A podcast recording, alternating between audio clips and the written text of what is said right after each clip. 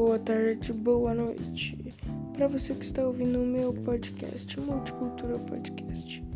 Bom, esse é só o primeiro episódio de muitos, eu espero. Mas enfim, eu quero fazer uma coisa pequena nesse episódio. Então, eu vou recomendar um livro para vocês. Um livro que eu li e achei bastante interessante.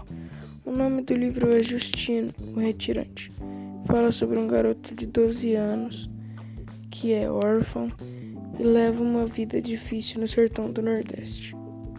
Bom, um dia ele decide se mudar e procurar uma vida melhor na cidade.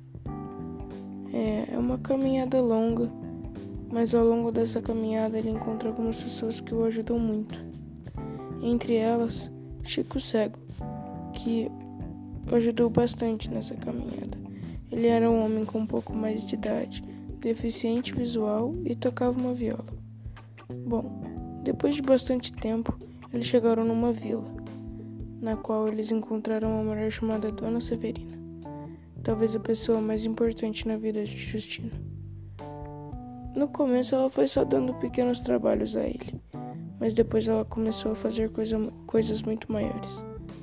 Ela foi ensinando Justino a ler e escrever mais tarde deu um lar para ele, e assim que pôde, Dona Severina colocou Justino numa escola, que fez total diferença na vida dele. Afinal, em sua terra natal ele não tinha condições para isso. Mas com Dona Severina, tudo na vida dele mudou. Ele decidiu ser médico para ajudar todos que, que precisavam de ajuda na sua terra natal. Isso mostra um pouco da importância da escola na nossa vida.